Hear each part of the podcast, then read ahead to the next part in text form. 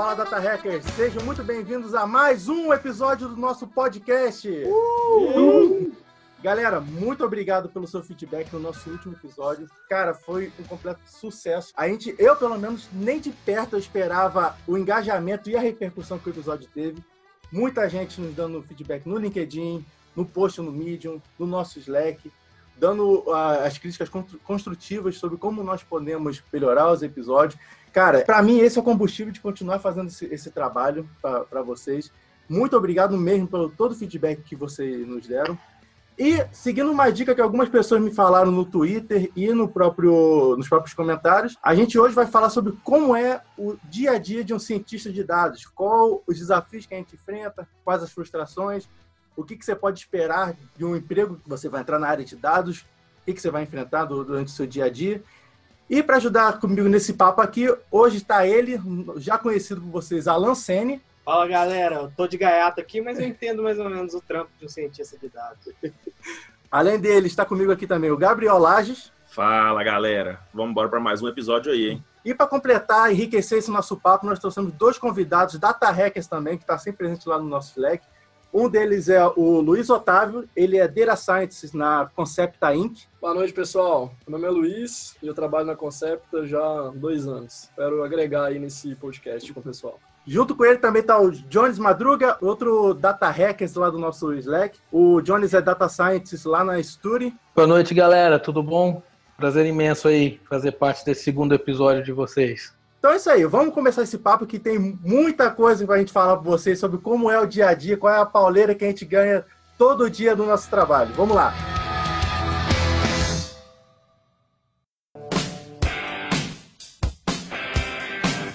Qual dos dois aí tá ganhando os 25 mil reais por mês que a Record falou que, que o cientista de dados. a Record falou isso? É, e aí, um... Luiz, quer começar respondendo essa? Para quem não sabe, teve um, um, uma matéria, na verdade, são dados do Love Monday, então não é, os caras não inventaram, é, que o mercado de cientista de dados promete pagamento de até 25 mil, mil reais para os profissionais. E assim, realmente tem. Tem. Né? Tem esses casos, Sim. mas. Como, como o Luiz trabalha para uma empresa de fora do Brasil, no caso dele é 25 mil dólares. É, dólares. Puxando esse, esse papo, eu acho que é um bom ponto da gente falar sobre as frustrações que a pessoa pode ter nessa área. Sim. Porque eu imagino que uma pessoa que está começando hoje acha que vai começar como cientista de dados, já vai fazer modelo machine learning todo dia, vai tratar milhões e milhões de dados, quando muitas das vezes não, não é isso, né? Luiz, como, como é que você vê isso no seu dia a dia? Você está lá sempre fazendo modelo de machine learning, está sempre fazendo a rede neural? Como é que é? Então, é, acho que todo mundo conhece a batalha do diagrama de Venn, né, daquela questão lá de estatística, matemática, é, domain expertise, etc. E na maioria das vezes, é, hoje, acho que eu sinto falta muito nesses diagramas o que eles falam de soft skills, né?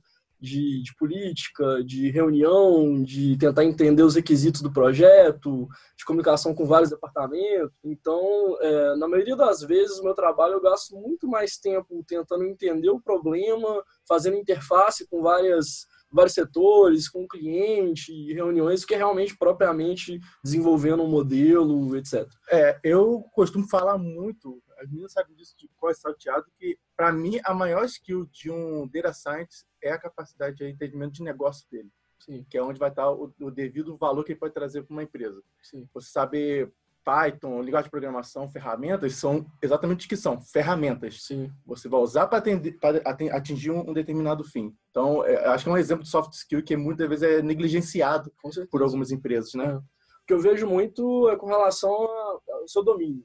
Então, tem gente que às vezes é, contrata um cientista de dados, tem 10 anos de experiência com imagem, e quer colocar o cara para trabalhar com bolsa de valores. Então, assim, ele vai, ele pode conseguir, o learning curve, esse aprendizado, ele vai ser alto, ele vai se adaptar um dia, mas o pessoal tem que começar a entender que o cientista de dados não é plug and play. Você não pega ele de um domínio e pluga no outro, ele já começa a render 200%. Aproveitando um gancho disso, que você falou muito é, do cientista não ser plug and play, é, eu acho uma outra coisa que é muito negligenciada. Muitas das empresas esquecem que data science é um trabalho de pesquisa também. Pesquisa uhum. sem contexto não é nada. Dúvida. Uma das frustrações que uma pessoa pode ter é justamente Uh, se você está numa empresa como uma startup, uma empresa que é muito acelerada, você tem esse trabalho de pesquisa um pouco reduzido. Você tem que fazer um trabalho às vezes um pouco mais rápido. Às vezes trabalhar no MVP, gerar um agregar um valorzinho com aquela sua solução e depois ir ampliando, a, melhorando ela, né? É, acho que um, um pouquinho que eu, que eu observo lá quando a gente está contratando e vai conversar com o pessoal. Isso acho que em todos os níveis, seja o pessoal para vaga de estágio, até uma galera mais pleno. É, o pessoal chega muito com essa ideia de que o cientista de dados, cara, dá o um modelo aí, os dados já estão todos prontos, eu vou ficar aqui só escolher qual algoritmo eu vou usar e ficar tunando hiperparâmetro depois. Poxa, isso é o que a gente acho que menos faz assim em termos de, de dia a dia, se você for quantificar em, em, termos de horas, né? Eu costumo conversar com a equipe lá que cientista de dados hoje em dia é que nem comer caranguejo, né? É, dá um trabalho danado é, tu se suja todo pra sair aquela carnezinha assim que tu, tu torce pra ela ainda não cair no chão no caminho da prata até a boca, né? Lagosta é... ainda sai pelo menos mais carne, né? Não, é caranguejo mesmo, cara. Aqueles Melhor referência de 2018. É melhor.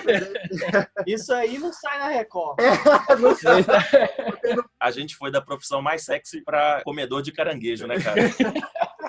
Mas assim, eu curto muito, eu me identifico muito com, com, a, com, a, com a profissão. Eu acho que eu, são vários os desafios que a gente enfrenta. Acho que o Luiz tocou num ponto sensacional com essa parte de soft skills. Isso é uma coisa que não é em todas as empresas, mas como uma das minhas responsabilidades, né, enquanto gerente de ciência de dados na Stude, é criar uma cultura data-driven, né? Criar uma cultura orientada a dados. E isso passa por conversar com as áreas e instigar os outros a também é, olharem para os seus dados, a produzirem os seus dados. Né? Acho que isso também é um trabalho do cientista de dados, de disseminar essa cultura. Né? Não é o cara ficar sentado lá no cubinho dele, só rodando e tunando o modelo. Né? uma visão mais completa, que eu acho que às vezes varia muito de, de empresa para empresa, de maturidade dentro da empresa, é, em que nível que ela está para fazer, mas hoje eu vejo aí como cientista de dados hoje, uma empresa na, onde eu estou atualmente, cara, a gente faz de tudo lá, né? Então, cara, às vezes quando tem que meter a mão nos ETL, até peço umas ajudas pro, pro Alano Data Hackers de vez em quando, lá no Slack, por não sou engenheiro de, de dados, mas também acabo aprendendo muito. Tem hora que tem que sentar com a galera de, de, de negócio e, puta, é isso, tem que entender do negócio você tem que entender os indicadores. Nós somos uma plataforma SaaS, então quando o cara começa a falar de CAC, LTV e churn, é, que são termos de negócio, se você não entende, como é que você consegue contribuir? É muito interessante esse ponto, porque uma das clientes que eu trabalhei foi uma, foi uma empresa que desenvolvia aplicativos para celebridades, né, que é a Fan Hero. E uma grande dificuldade no início, quando você começa a implementar essa cultura data-driven, que eu também gosto de hypothesis-driven, que é guiado por hipótese, é que começa a surgir uma série de termos na empresa, né, relacionados a dados, e se não tiver um repositório, tiver um lugar central onde você tem um glossário, onde você tem isso tudo, alinha toda a empresa, vai começar a surgir um tanto de definições, né? Então, achei importante estressar esse lado seu, que é, é muito legal quem está trabalhando numa startup, que tem a oportunidade de desenvolver essa documentação, esse glossário do zero, tenha muita atenção com isso, porque depois perde o controle esse ponto que o Luiz falou é bem legal. E aqui na Hotmart a gente teve uma história bem parecida. Tem um caso bem interessante, que eu já falei em algumas palestras aí para quem já viu, mas que o CEO da empresa pôs em cópia oculta cinco, cinco pessoas diferentes na empresa e fez uma pergunta de uma métrica, né? E ele falou assim, é, por exemplo, assim, quantos produtos estão ativos esse mês na plataforma? E aí vieram cinco respostas diferentes. E aí ele foi, pôs todo mundo em cópia e falou, temos um problema de dados. aí foi nesse dia oficialmente que a gente começou uma área de dados na empresa. Nossa, que maneiro. Né? Fica a dica pro pessoal aí para fazer esse teste na própria empresa, viu? da hora. É, esse ponto é bem, bem interessante. Aqui a gente tem, tem investido muito nessa tecla, acho que isso faz parte da cultura, né? A gente entende que a área de data science, tanto provendo os projetos de BI quanto os projetos de machine learning, mas a área como guardiã dos conceitos, né? Sim, então, a gente não necessariamente somos nós quem definimos o conceito, então acho que não cabe a, a nossa área chegar, não, engajamento agora é isso. É, acho que isso é uma construção coletiva, mas uma vez definido, cabe a gente garantir que todo mundo esteja usando o termo certo, a, a nomenclatura correta. Então, acho que isso também é um, um papel bem importante e bem difícil acho que é muito subestimado, porque fazer com que todo mundo numa empresa de 80, 300 pessoas, quando você fala, ah, ele é um assinante, todo mundo entenda a mesma coisa, né? Parece um termo simples, pô, assinante, o cara tá pagando, não tá pagando, pô, mas ele é assinante no dia, ele é assinante no mês, você começa a entrar num, emaranhado de definições, é, e que o pessoal da área de data science, um cientista de dados, tem que ter muito domínio disso, né? Não pode ficar com dúvida do que, que são esses termos, e até para ajudar na empresa que todo mundo tenha os mesmos conceitos, né? É, impacta Sim. diretamente no trabalho dele, né? Como que o cara vai fazer um storytelling para provar um conceito Exato. e ele se perde no meio dos termos que ele está usando no próprio storytelling e acaba enganando o cara que vai ler o É, ele é, engana. todo mundo pode acreditar numa mentira, numa coisa que não deveria ser. É, é, uma responsabilidade muito, muito grande, né? Mas esse é até um dos conceitos-chave de data science, que é a parte de democratização de dados você criar né, uma cultura, que o Jones falou, uma cultura data-driven na sua, na sua empresa, o que é muito difícil, mas à medida que sua empresa vai crescendo é muito necessário, porque o time de data science não vai escalar da, mesma forma que outras áreas vão escalar. Vou dar um exemplo. É, a quantidade de pessoas de atendimento que entra por mês é muito maior do que a quantidade de cientistas de dados que vai entrar na, na, sua, na sua, no seu time. Então você tem que começar. Você não pode, sair, sei lá, deixar um cara só para criar query o, o ano inteiro para um determinado time, né? Com certeza.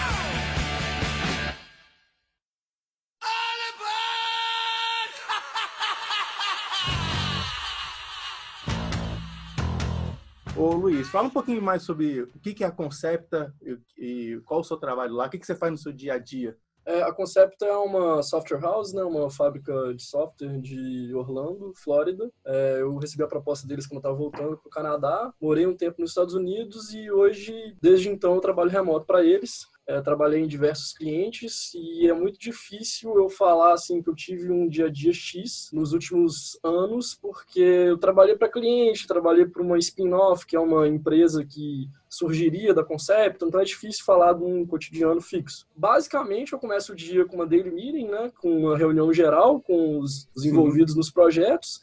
Aí eu tenho muito contato com o PM, que é o Product Manager, de um determinado projeto. A Concept trabalha muito com aquele estilo de gira, né? Você tem um ticket, ter determinadas Sim. horas, tem uma carga de trabalho. Então você começa o dia é, com, falando o que você fez no dia anterior, falando o que você vai desenvolver nesse dia, suas expectativas, o que deu de errado, uma retrospectiva rápida.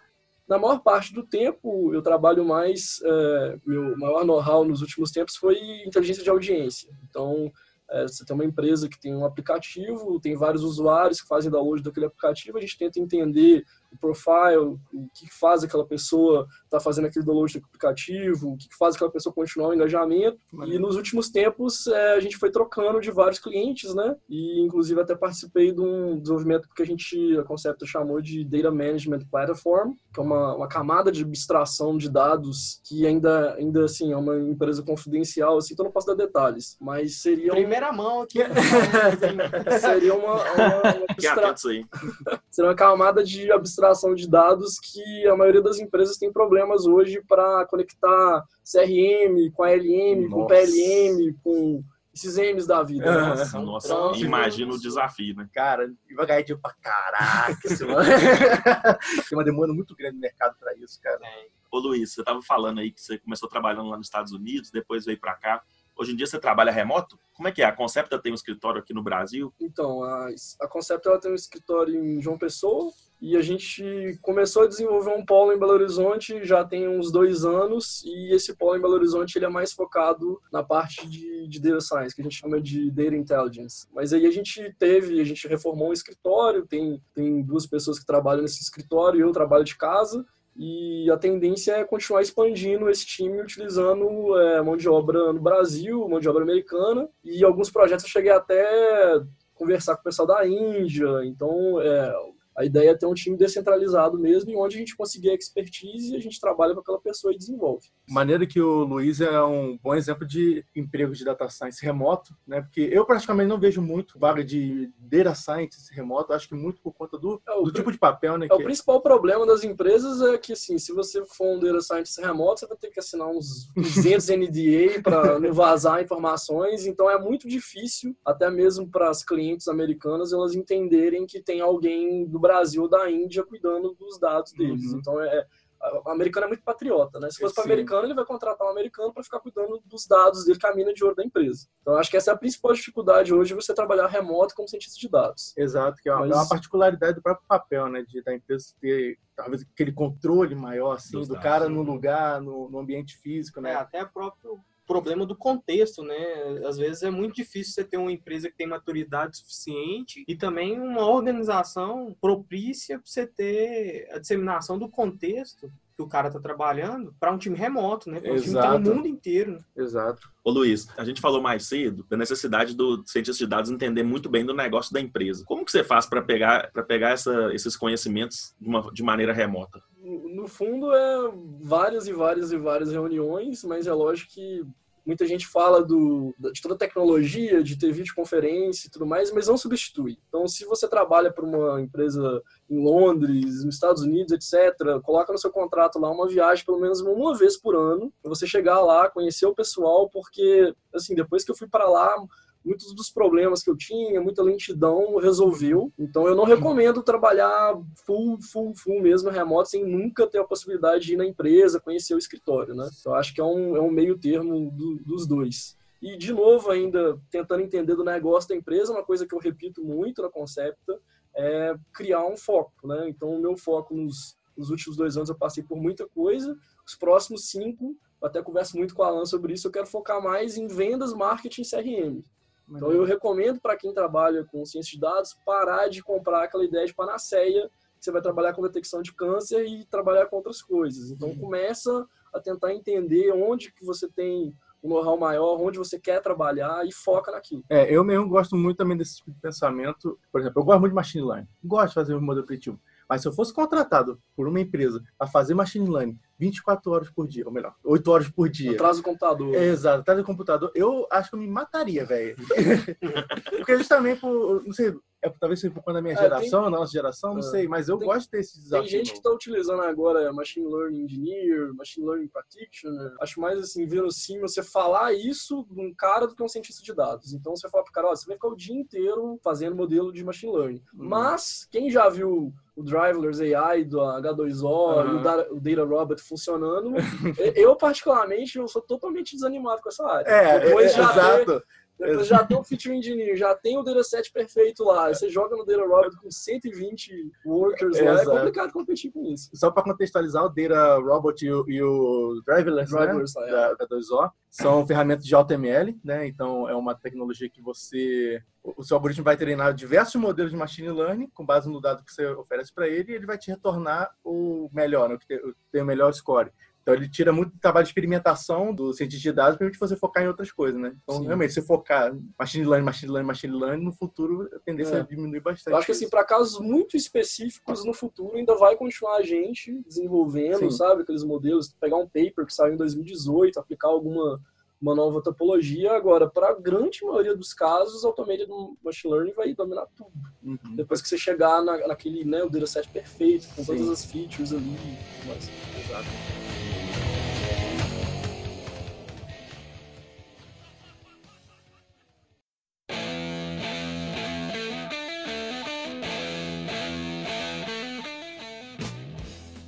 Ô, Jones, como é que é lá o seu dia a dia na, na Studio? Quais são os desafios que você encara todo dia lá? Bom, a Studio, né, antes de mais nada, é uma plataforma online de educação, então a gente fornece conteúdo uh, para ajudar o aluno na escola, no ensino médio, e também um foco maior agora na preparação para o Enem. Então, imagina aí um edX, um Coursera, só que com conteúdos voltados aí para o ensino médio e preparação para o Enem e vestibulares. Uhum. Então, o pessoal pode assistir vídeo, realizar exercício. É uma plataforma que a gente trabalha no modelo B2C, né? Então a gente vende direto para o aluno. É... É. E a gente coleta centenas de milhares de dados aí todos os dias, seja do uso do, da plataforma, é, sempre com o intuito de melhorar a plataforma. Como que eu entrego um produto que vai ajudar cada vez mais esse aluno, né? Como que eu aperfeiçoo essa, essa oferta para ele. E o, o, nosso dia a dia, então, ele é muito próximo das áreas, né? A gente tem bastante autonomia para propor e, e, tocar projetos, mas eu estou sempre falando com o, time de marketing, estou uh, sempre falando com o time de vendas, uh, o time de financeiro também para tentar como que eu ajudo a prever um forecast uh, da receita ou no, no, no, marketing a prever o, uh, um churn, né? Que para quem não sabe é o pessoal que vai parar de assinar a plataforma. Então, o dia a dia é sempre muito nesse sentido, de tentar entender os dados, de tentar entender o que, que aquilo ali representa. Então, o volume de dados que a gente gera é, é muito grande e, e, precisa desse apoio das áreas também, desse apoio próximo para fazer sentido é, de tudo aquilo ali que está tá sendo gerado. E, e, o fundamental que eu acho que é justamente o trade-off ali entre tecnologia e negócio, né? Eu posso gastar três meses aqui tunando um, um modelo, ou eu posso encontrar um bom o suficiente com um mês, sabe? E às vezes esse bom o suficiente de um mês é muito melhor do ponto de vista de negócio do que aquele tecnologicamente perfeito, digamos Sim. assim. Oh, cara, isso aí é o que eu mais ouço, tá? É. Outro dia a gente estava conversando com um amigo nosso que é de uma startup de seguros e ele falou muito isso. Ele falou que, é, que uma equipe da empresa dele ficou seis ou sete meses tentando usar o TensorFlow para resolver um problema. Fiz o treinamento do Google é, e os caramba. Vários cientistas é, do Google foram para lá para a empresa e gastaram um tempão. E ele tinha um modelinho lá que ele já tinha feito sozinho. Regressão logística. Fez uma regressão logística. Regressão né? logística. No Excel, né? É. no Excel. O Excel, no Excel, basicamente, né? Mas aí, cara, depois de seis meses, eles conseguiram o grande resultado de aumentar em 0,0005 a potência do modelo. Nossa. Então, cara, foi um grande. É frustração. É, sim, foi uma grande frustração. E não, a gente sabe que não é culpa do TensorFlow, não é culpa da, da biblioteca, né? Exato. Nem da tecnologia. Muitas vezes é, é, a forma como eles elaboraram o problema ou o ponto que eles estavam querendo atacar, né? Exa exatamente. Sem dúvida. Um, um, ponto também que eu acho que é interessante, que a gente trabalha muito lá também, um pouco nosso papel. Sei aí que eu acho que o, o Gabriel e o Alan são estatísticos, né? Vocês devem concordar comigo. O Alan foi, ele é estatístico até o segundo período, hein? Mas é a coisa da correlação e casualidade, né? Isso também é uma batalha diária, tentar separar e mostrar, gente, uma coisa é uma coisa, outra coisa é outra coisa. Acho que isso também é um, muita parte da rotina do dia a dia. Sim. Falando nisso, correlação e casualidade, outro assunto também que me enerva hoje em dia é ver o pessoal falando de teste AB. Aí Nossa. tudo é teste AB, teste AB, teste AB. Inclusive o Facebook ele até atualizou é, agora lá o termo, eles, agora eles usam split test. Uhum. Que é sim, eles simplesmente dividem a audiência e fazem um teste de performance lá, porque Sim. o teste AB tem um, tem um background estatístico pesado, tem que entender do intervalo de confiança e tudo mais, e Sim. você vai conversar com um cara de marketing, ele jura para você que ele tá fazendo um teste AB lá. Né? É, exato. É, a grande maioria dos testes AB são inconclusivos do ponto de vista estatístico, né? Porque, ainda mais no mundo da internet, a quantidade de variação que você tem da sua, da sua amostra, dependendo da hora do dia, do dia da semana, do dia do mês, o dia, a época do ano, é, varia tanto que você, você, precisa ter uma quantidade de, de, de amostra muito grande, mas muito grande mesmo, para conseguir fazer um teste conclusivo. Aqui na Hotmart, para vocês terem uma ideia, a gente acaba tendo que rodar quase um mês inteiro de teste AB, e o nosso fluxo de transações é muito elevado. São centenas de milhares né, por, por mês, e para conseguir ter um teste conclusivo. E, e muita gente, a pessoa faz um teste AB lá com 15 pessoas que passaram na porta da loja dele e ele mudou a cor da fachada e ele já acha que está tendo um resultado melhor. Né? Exato. Cara, o teste abelha é uma parada realmente que é muito negligenciada em muitos momentos, porque tem que entender, cara, teste estatístico, tio quadrado para fazer a validação do seu teste, você tem que entender o tempo, tem um, tem um artigo muito foda do Airbnb, vamos colocar no post também, falando sobre o tempo o tempo ideal para um teste AB acontecer, em que eles fizeram um teste, basicamente, que eles viram, tipo assim, ó, os 10 primeiros dias foi uma merda o teste, foi, funcionou muito mal. Aí eles deixaram 30 dias, a parada começou a, a, a deslanchar. Tem N coisas que você tem que, N variáveis que você tem que levar em consideração, né, cara? É realmente uma parada muito negligenciada hoje. E muita coisa que ninguém presta atenção quando faz um teste AB é que o comportamento do consumidor muda ao longo do tempo. Então, o que você fazia, ainda mais na, na geração da internet, o que, que você fazia seis meses atrás, você nem faz mais hoje. Uhum. Então quer dizer que você vai clicar no botão só porque ele é vermelho, cara? Uhum. Então seu comportamento muda o tempo todo. E quando todo mundo começa a fazer tudo igual, a tendência de seu comportamento mudar é ainda maior. Uma das coisas mais importantes, assim, é estar tá fazendo, é ter uma rotina de testes, né? Sim. E não fazer um teste para solucionar o problema e pronto. Nossa, eu conheci um cara que ele, depois que descobriu a palavra call to action, era tudo call to action, mano. Ele ia fazer, se, é, se pudesse, ele fazer um site só de call to action, velho.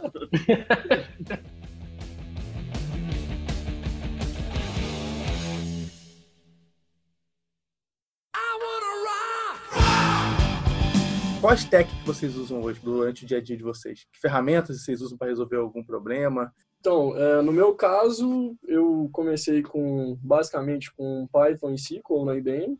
Aí depois de Python SQL eu comecei a aprender um pouco de R. Fiquei bastante tempo no R desenvolvendo um, um portal usando a Arshine, que é a Uhum. interface do aquele jeito fácil de construir uma interface é, usando R para predizer comportamento de lançamento de apps, né? E depois eu comecei a fazer um caminho meio estranho para um cientista de dados. Eu comecei a aprender Node, comecei a aprender React, para fazer o que era um protótipo já não virou um protótipo mais, já começou a ficar perto de produção. E na parte de machine learning eu utilizei assim, como eu trabalhei na, na parte de validação de, do stack de tecno- de tecnologias que a gente utilizar, eu utilizei assim, centenas de ferramentas. Usei o Nime, usei o Google Machine Learning, o Azure Machine Learning, é, o IBM Bluemix, o Watson Studio. Então, assim, usei muitas ferramentas, é, mas hoje é, eu tento começar a focar mais, né? Voltando àquela questão de tentar entender uma área que você gosta, que você vê um potencial. Hoje, por exemplo, eu vejo um potencial muito grande na parte de CRM de tentar entender o Salesforce, por exemplo. Uhum. Meu foco hoje é entender mais a parte do Salesforce, entender é, no CRM, aplicado ao CRM, como que você pode desenvolver algoritmos de lead qualification, de churn prediction, essas coisas que, assim, todas as empresas do mundo têm um problema e não importa se você vai usar TensorFlow, se vai usar Keras, o que, que você vai utilizar, né? Uhum. É, eu tento, apesar de eu ter testado inúmeras ferramentas, é, hoje eu tento diminuir né, o, o número de ferramentas que eu estou utilizando e comparado com as que eu já usei, começar a focar mais. Né? Agora, com, com relação à linguagem de programação, por exemplo, todo mundo vai ficar brigando, né? ah, R é lento, eu tenho que usar Python. Então, é, com relação à ferramenta, eu acho que cada um tem que ir trilhando seu próprio caminho e, lógico, respeitar o stack da sua empresa, né? Se você É. vai para uma empresa que tem um stack Microsoft, não adianta você ficar inventando moda. Porque Power instalar um BI. Oracle lá, né? Tem gente que briga. Acho que o grande segredo é você identificar a ferramenta para cada contexto, né? Por exemplo, aqui na nossa empresa a gente tem uma grande quantidade de pessoas que são planilheiros, cara. Os caras mexeram no Excel a vida inteira. Talvez o Power BI é uma ótima solução para você conseguir já mostrar para o cara que analisar dados é um- vai um pouco além do Excel, que você pode fazer uma consulta em SQL, Uhum. ou que você pode modelar seus dados, fazer um dashboard, né? Algumas coisas assim que estavam muito longe do alcance daquela pessoa ali. Então talvez você pode ter mais resultado nisso do que ensinando Python, ensinando R para ela. Sim. Talvez é ela tem que estar mais madura até, tá- até, até chegar nessa fase. Né? Falando até nesse assunto do que o Lages comentou, é, a Gartner ela usa o nome de Citizen Data Scientist, que pô, seria, tradução literal, seria cientista de dados cidadão. Porque o mundo começou a ver que cada vez mais você precisa de cientista de dados, cientista de dados, cientista de dados é um profissional caro, né? Uhum. De acordo com a Record. Aí fala assim, como é que a gente vai resolver esse problema? A Record e a Exame estão fazendo escola, né, cara. Aí eles começaram a pegar pessoas que já tinham um perfil analítico, né, que já trabalhavam na empresa, um engenheiro de produção, um administrador, um cara que tinha 10 anos de Excel, começaram a pegar aquele cara e adaptar o perfil dele para fazer determinadas tarefas no cientista de dados. Exato. E você, Jones, como é que é o dia a dia na estúdio? A nossa stack ela hoje é basicamente em cima da AWS, né? Então toda a nossa parte de tecnologia, até a própria plataforma está em cima da AWS, então a gente acaba usando muitas coisas que a própria AWS disponibiliza, tanto o nosso Data Lake quanto o Data Warehouse ficam na AWS, a gente usa Redshift, usa S3. A gente tem usado muito uma, uma ferramenta recém-lançada deles, que é o Glue, ela tem dado um poder para a gente de, de análise e de jobs ETL também assim fantástico, facilitando muito o pipeline de dados. É, já tem uma integração fácil com o SageMaker, que já tem uns modelinhos prontos também para você poder rodar isso tudo lá na nuvem. Então os dados já estão no S3, essas facilidades, acho que a gente tem um, um ganho de, de produtividade muito grande. Para a parte de BI, eu sou muito fã, é, já conversei muito com a Alan sobre isso, de uma ferramenta chamada Metabase. É, acho que foi um. Não, não é pago pelo Metabase. Todo mundo aqui usa Metabase, Não, galera. cara, cara. Mudou a vida de todo mundo. tem que fazer um episódio só sobre Metabase. Pode, que eu acho que o, que o Metabase, acho que foi muito dessas links que vocês colocaram, assim, sabe? A gente tem na empresa, a gente tem professores, né, que gravam os vídeos, a gente tem um pessoal de marketing, de vendas. Eu não vou ensinar SQL para todo mundo, ou Python, ou, ou R. E o Metabase acho que empoderou muito eles a que eles pudessem fazer as próprias consultas, pudessem começar a ir atrás do vídeo, do, do de informação. É um professor que quer saber como está a média de review dos, dos vídeos que ele postou na plataforma.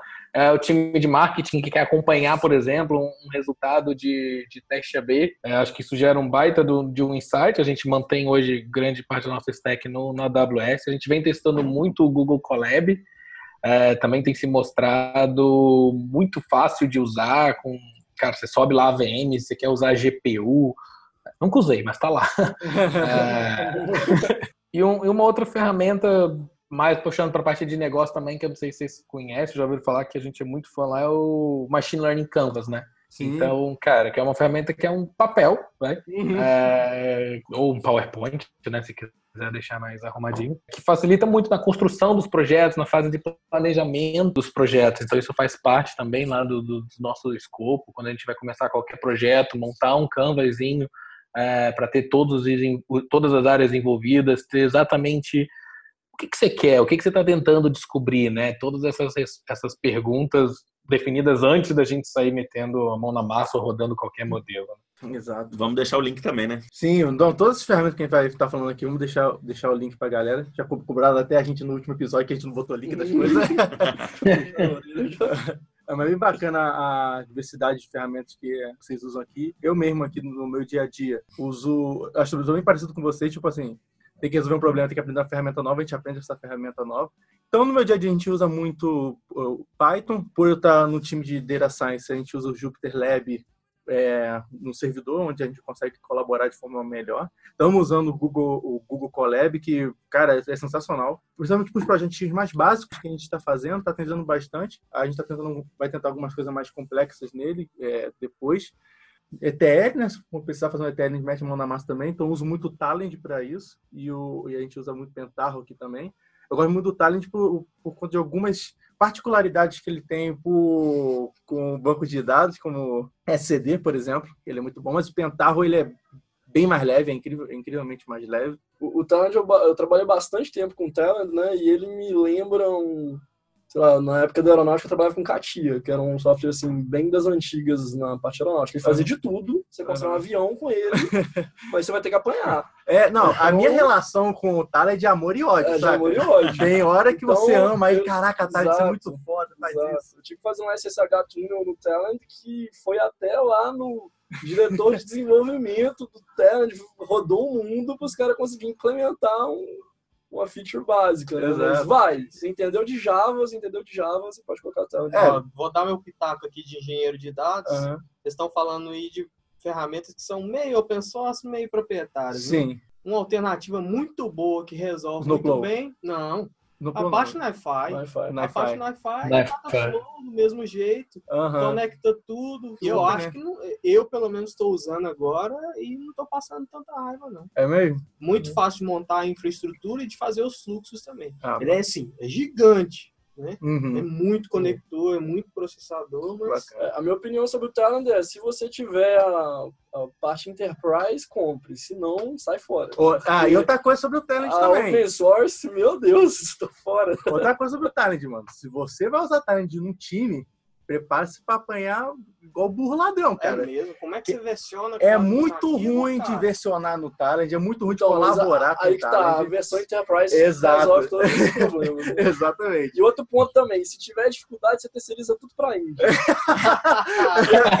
que é o que a gente fez. Ah, tu vai no fórum do Talent, os melhores que tem lá são os indianos, cara. Aí ah, fala dos indianos no episódio anterior, cara, ele tá lá, os caras são profissionais foda demais. Então, na parte de BI eu uso muito o, o Metabase mesmo, né, o, o, Power BI. A gente tem uma ferramenta de é, visualização de dados aqui que a gente desenvolveu na Hotmart também, que é muito poderosa, que ajuda muito nessa parte de democratizar a informação. Ah, e as bibliotecas de padrões, né? Só um comentário rápido também, né? Que eu vejo muito o pessoal do Brasil falar de democratização de dados. E na época que eu estava no Canadá, o pessoal falava muito sobre evangelismo, né? Sim. Então, eu vejo muito, por exemplo, você vai entrar numa startup, às vezes não vai ser a condição de todo mundo, mas você vai ter, por exemplo, o CTO, você vai ter o CEO que compra a ideia é, de ciência de dados e às vezes você vai ter pessoas que não compram. Mas uhum. vai ter gente que vai falar que é modinha, que é desperdício de dinheiro, etc.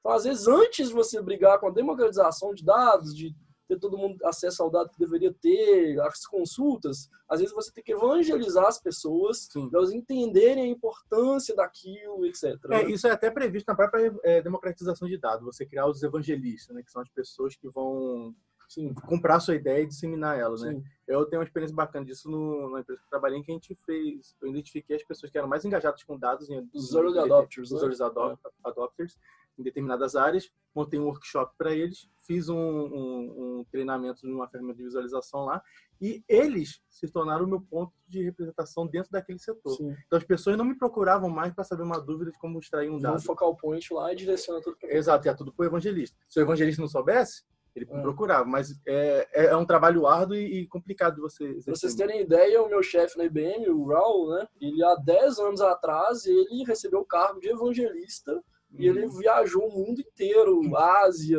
China, na época do DB2, né? Não sei se vocês conhecem DB2. DB2, famosão. É, DB2 é passar raiva. Mas ah, nessa época lá, ele, o trabalho full time dele era viajar o mundo e falar dessas questões de problema de Big Data, etc. Acho que nessa coisa a gente tem um, né, nesse tópico, a gente está com uma iniciativa nova, ainda vamos começar a ver os resultados. A gente criou o que a gente chamou de embaixadores de Data Science. A gente organiza pelo menos uma vez por mês um Data Talk interno, em que a gente compartilha, traz os números, o pessoal pede para ver umas coisas, só que a gente viu que a gente ainda precisava muito melhorar essa coisa da cultura. A gente lançou esse programa, então qualquer um da empresa poderia se voluntariar a participar nessa ideia de, acho que é muito isso, assim, de, de evangelista, né? Uhum. Então a gente faz um trabalho muito mais próximo desses embaixadores é, para que eles possam levar para as áreas e, e, disseminar os conceitos naquela pegada de ser o guardião do conceito, naquela pegada de instigar e de, olha, você, você sabia que dá para fazer isso também? Ou você já pensou em começar a considerar esses dados na sua tomada de decisão? É, aumenta a nossa capilaridade, né? A equipe de data science em geral são pequenas perto do, do tamanho das equipes do, das outras áreas. Então, essa é uma estratégia que a gente está apostando bastante. Está começando agora, em outubro, então, finalzinho de setembro. É, ontem, né? Primeiro de outubro. Ah, é uma coisa que a gente veio planejando aí nas últimas três, quatro semanas. Estamos fazendo a implementação disso agora esperamos aí colher os frutos disso aí mais para novembro, dezembro. Muito legal esse tipo de iniciativa dentro das empresas, de você empoderar os colaboradores né, com conhecimento desse. É, ó, já tem três cientistas de dados, de três, fora o Lages, que também é, né, falando aí que o papel do cientista de dados, um dos grandes papéis é evangelizar dentro da empresa, né? Democratizar. É ser o guardião da cultura dos dados na empresa, né, cara? Exato. E assim, uma coisa que eu achei interessante é que a gente está falando de várias empresas diferentes e os desafios são muito parecidos, né? Uhum, sim, exato. Então, se você está aí escutando e sofre com as mesmas coisas, fica tranquilo que talvez você está no caminho certo. Em cada um abraço aqui que a gente sabe como é, mano. chora aqui, chora no nosso ombro. Só completando essa questão das talks, ah, na, na Concept a gente chama de TGIF, né? Thanks God It's Friday. Uhum. E algo muito bom de se fazer com essas talks, além de você evangelizar os clientes internos, né? Se sua empresa tem alguma iniciativa de marketing de conteúdo, é você publicar esse post no seu site, no blog da empresa, etc. E começar também a transferir esse conhecimento para seus clientes, para as pessoas externas. Outra coisa legal de fazer nessas talks é servir uma cerveja, ainda mais se for sexta, né? é.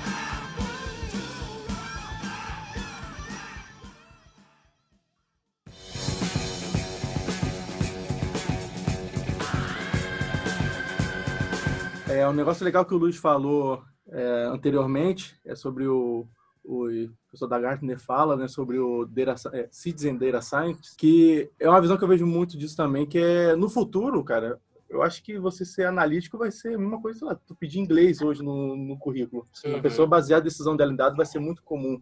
Tem um artigo, que eu, tem um artigo que eu vou deixar no, no post também, da DataIQ, que é uma empresa igual o Nime, igual o RapidMiner, que é uma ferramenta de criação de fluxos, de, é tipo fosse até, tipo um talent assim, né? A grosso modo. Mas voltado para Data Science, voltado né? para Data Science. O Data IQ ele é muito bom porque ele, ele permite muito a interação entre cientista, analista, engenheiros é muito boa deles. Eu curti muito de usar essa ferramenta deles.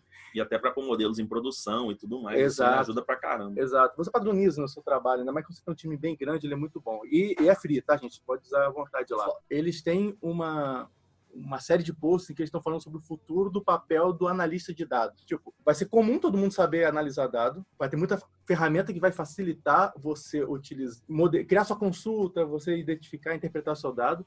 E o papel do analista de dados vai mudar é, um pouco, vai ser mais uma volta o que hoje é o PO, assim, vai ser um PO de data, data driven product ou, algo do tipo. Esse é papo para outro, outro podcast. Mas o que eu quero perguntar a vocês é: a- o futuro é a- mais ferramentas vão estar automatizando cada vez mais esse processo para gente, gente que a gente faz hoje, tipo machine learning, é, análise de dados.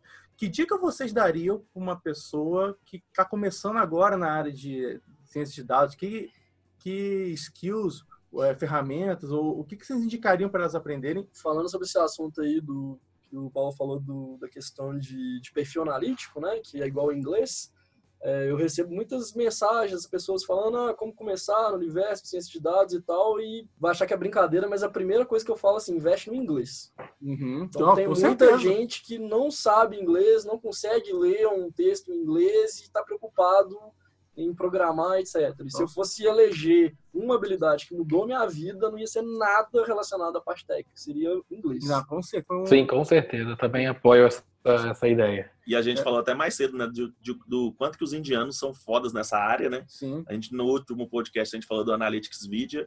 E, cara, o que mais tem é post de indianos fodas, que eles Aham. vão falando tudo, Sim. tudo sobre a área, dos principais desafios, os modelos mais novos. Uhum. É, Eu lembro que ano passado, Uhum. quando eu estive nos Estados Unidos, visitei várias empresas, cara. Os caras à frente, é, ou eram chineses ou indianos. Então, todo mundo comunicando em inglês, escrevendo muito material em inglês, né? Porque os em chinês eu não consegui ler. Mas pelo menos os indianos falam inglês, já ajuda, É, né, cara? É, eles têm um sotaque muito pesado, então quem está acostumado com o CCA vai ter um pouco de dificuldade, mas Cara, eu adoro o sotaque indiano, é muito fácil de entender. Nossa, prega, prega na minha cabeça, fica dias na minha cabeça pregado. É, como, como eu disse, eu, eu considero o inglês básico, porque querendo ou não, a gente a gente está aqui justamente nesse podcast tentando melhorar o conteúdo produzido em português, Uhum. mas a, a fonte limpa mesmo, o ideal é beber tudo lá de fora da fonte, né? Agora, com relação a, a como começar, eu vejo muita gente que quer fazer tudo. Então, o cara quer ter o melhor portfólio no GitHub, ele Uhum. quer chegar no 1% do Kaggle, ele quer manter o Medium dele é, atualizado. Então, eu diria assim, eu começaria com um foco. Então, eu escolheria é, desenvolver meu portfólio no GitHub, ou eu tentaria competir no Kaggle, ou eu tentaria, tentaria ir mais para a área de desenvolver é, conteúdo, textos na área, é, muitas vezes até traduzindo é, conhecimentos em inglês, e é, aquele caminho que todo mundo fez, né? Começar com o famoso machine learning lá do Coursera, do Andrew, Uhum. pegar aqueles cursos assim que geram é, embasamento matemático e estatístico do que você está fazendo. Porque o grande problema é, com o passar do tempo, o pessoal começar a achar que é tudo caixa preta, que você vai botar alguma coisa para rodar e, e aquilo ali vai te responder. Isso não é uma prerrogativa só de cientista de dados. Então, engenheiro, tem engenheiro que ele trabalha com simulação, ele usa um software muito caro, tem softwares que custam mais de 200 mil reais uma licença, ele usa aquele software, mas ele não se preocupa de entender as bases, né? elementos finitos, que seria na parte de engenharia. Então, é, eu acho tanto a parte prática, com um Data Camp, por exemplo, de você começar a pegar no código mesmo rapidamente Uhum. e investir num, num curso mais teórico. E é lógico que a parte de, pelo menos se você é cientista de dados, você tem que estar almejando um dia aí fazer um mestrado, um doutorado, seguir um pouco na parte acadêmica.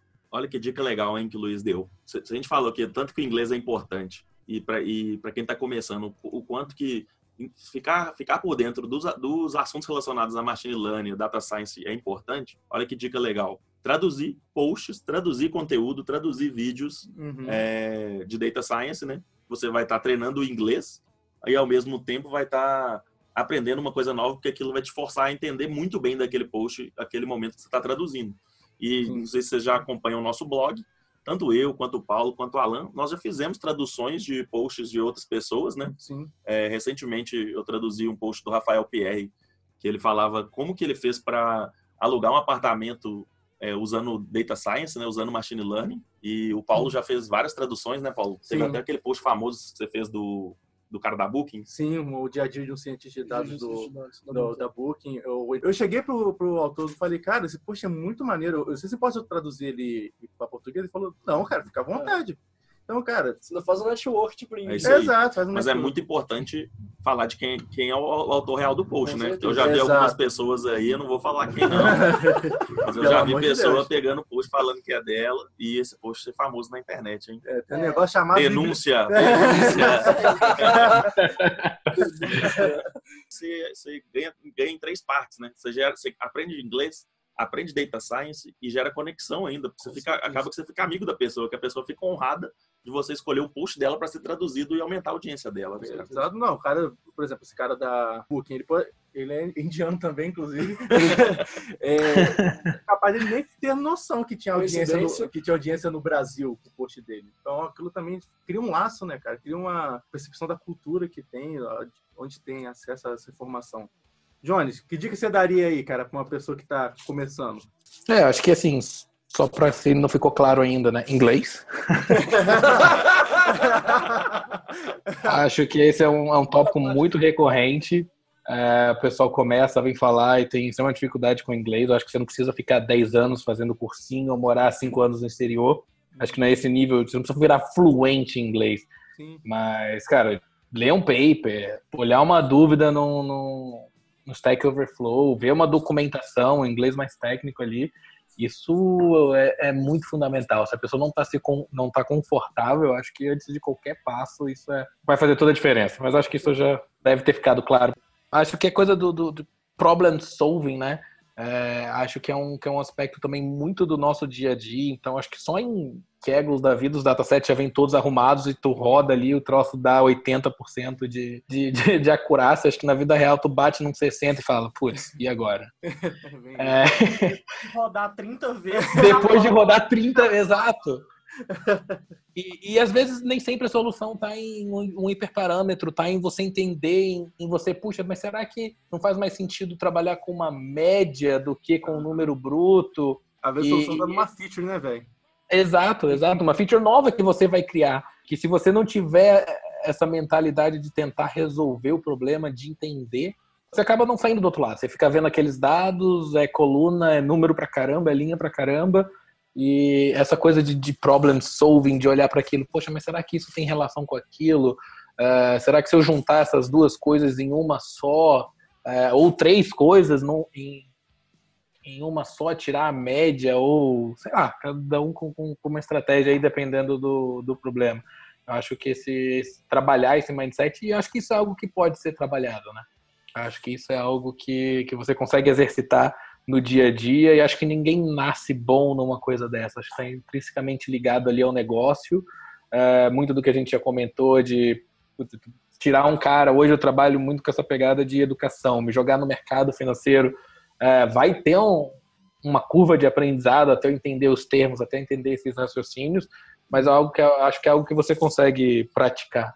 Acho que vocês definiram muito bem que a pessoa precisa saber do, do inglês, não vou nem entrar mais nesse, nesse assunto. Mas, cara, acho que o técnico você pode aprender. Linguagem de programação, acho que é uma coisa que vai te ajudar muito no, no seu dia a dia. Eu vou sempre indicar Python, que eu gosto de Python, então vai ficar essa minha dica assim. Por conta da versatilidade dele e por conta de, se você procura um tutorial, às vezes, na internet de sobre alguma coisa que você queira aprender, campo de data science, os tutoriais geralmente estão em Python, fica muito mais fácil de eu entender. Eu, por exemplo, estou aprendendo agora Deep Reinforcement Learning.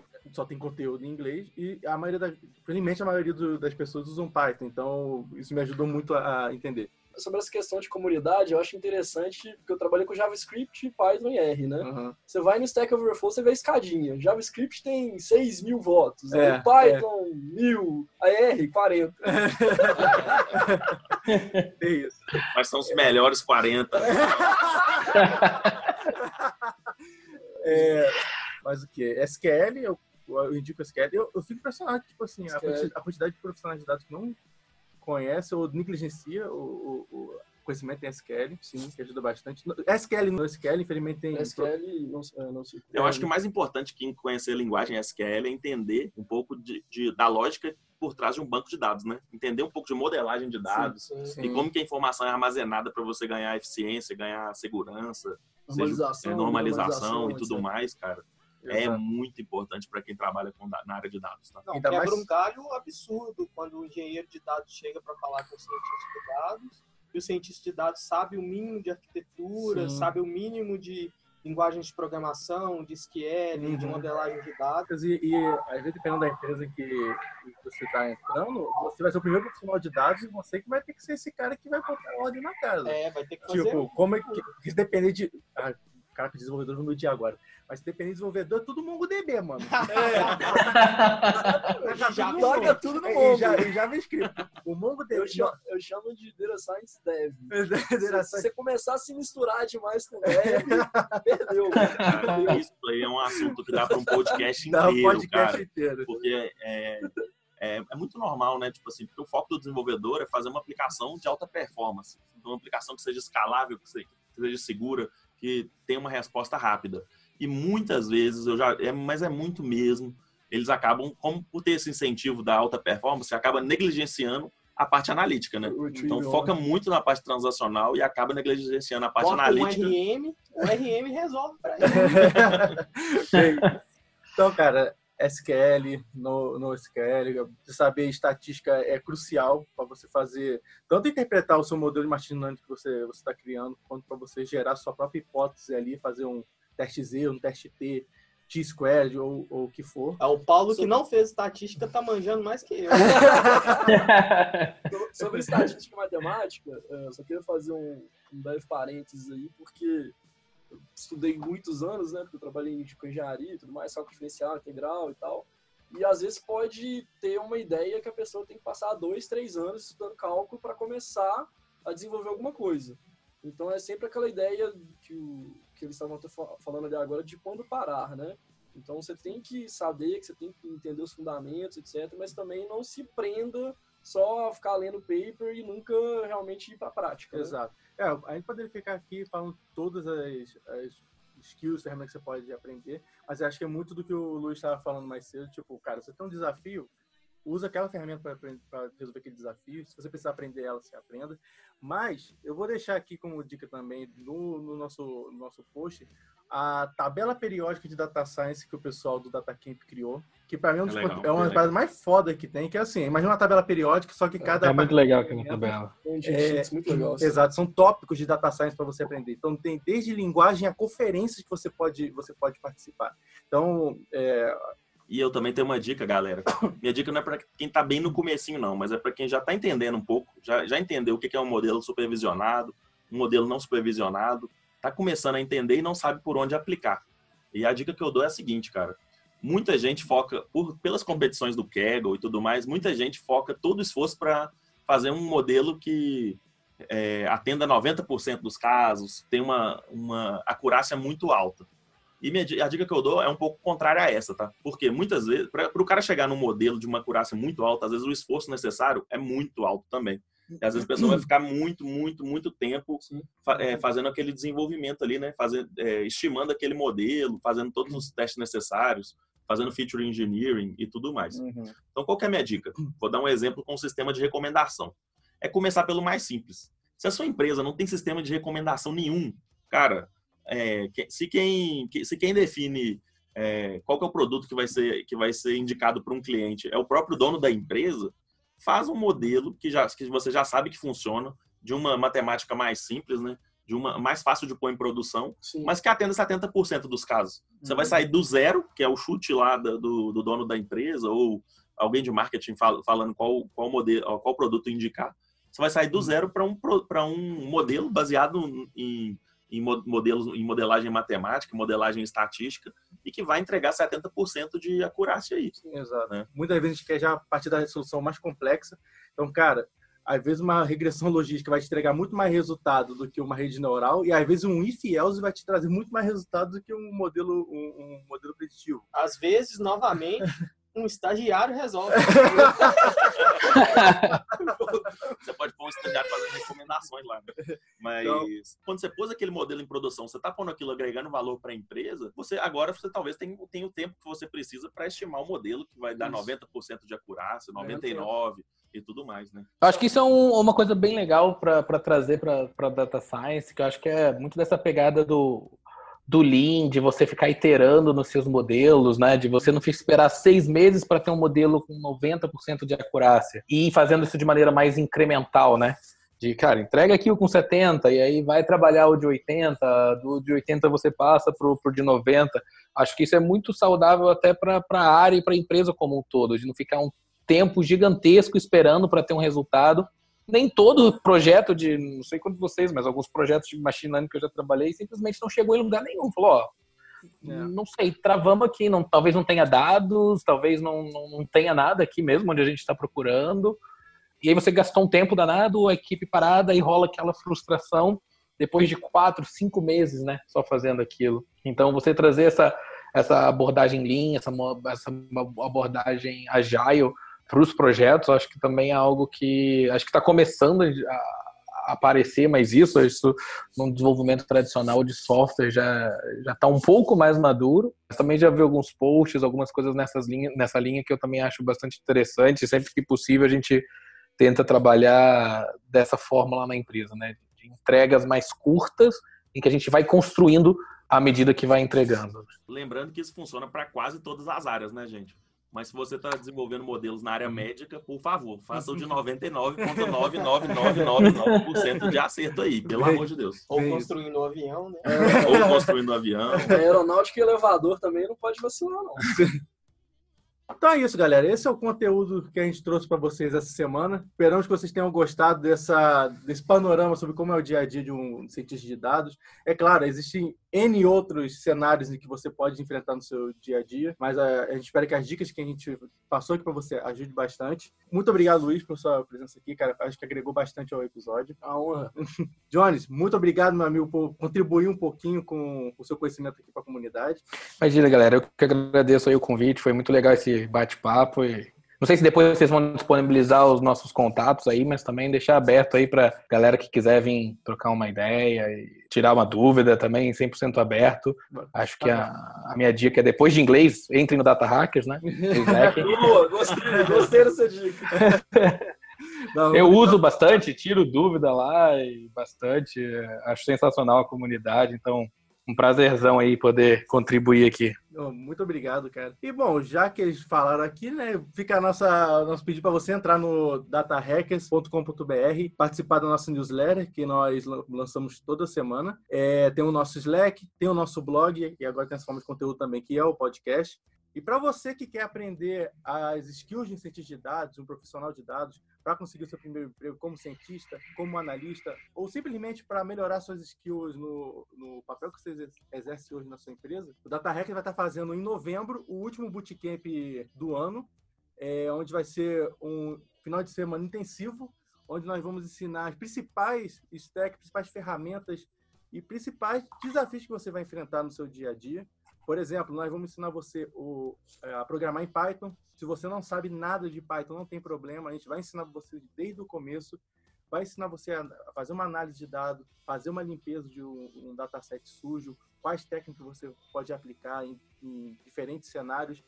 Vamos ensinar você SQL para você consumir suas próprias informações de bancos de dados relacionais, além de, é claro, aquele famoso machine learning que a gente vai ensinar você a, em dois projetos totalmente mão na massa a prever o preço de uma, de uma casa, utilizando é, modelos supervisionados, modelos de regressão, e a chance de o empréstimo ser aprovado ou não, um problema de classificação.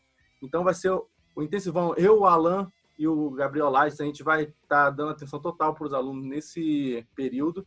E se você quiser participar, entre em datarex.com.br, lá tem um link para o nosso, nosso bootcamp. O último bootcamp do ano, hein, galera? Vocês pediram, a gente atendeu, hein? O último bootcamp do ano, fechando o ano aí, é a chance de ganhar os conhecimentos necessários para mudar de carreira ano que vem. Bootcamp vai ser nos dias 10 e 11 de novembro em Belo Horizonte. Então, quem puder, cola aí. Oportunidade foda de você aprender conhecimentos novos para começar o ano que vem já embalado, né? Exato. E fazer aquele networkzinho básico que é muito importante, né? Foi muito bacana isso, inclusive, na nossa última edição. Fizemos um em agosto aqui em BH. Inclusive, esse vai ser aqui em BH também, bem no centro de BH, fácil acesso, tem é, lugares próximos para você se hospedar, caso você, caso você precise. E vai ter aquele cofre de primeira e é. vai ter uma breja, né, galera? Tem que ter um hourzinho também né, pra galera. Então é isso, pessoal. Mais uma vez, pedimos o seu feedback, a sua ajuda em compartilhar o, o podcast com seus amigos, com do trabalho, com o pessoal que você conhece, ok? Então, muito obrigado, valeu e até a próxima. Valeu, galera. Um abraço. Um abraço. Tchau, tchau.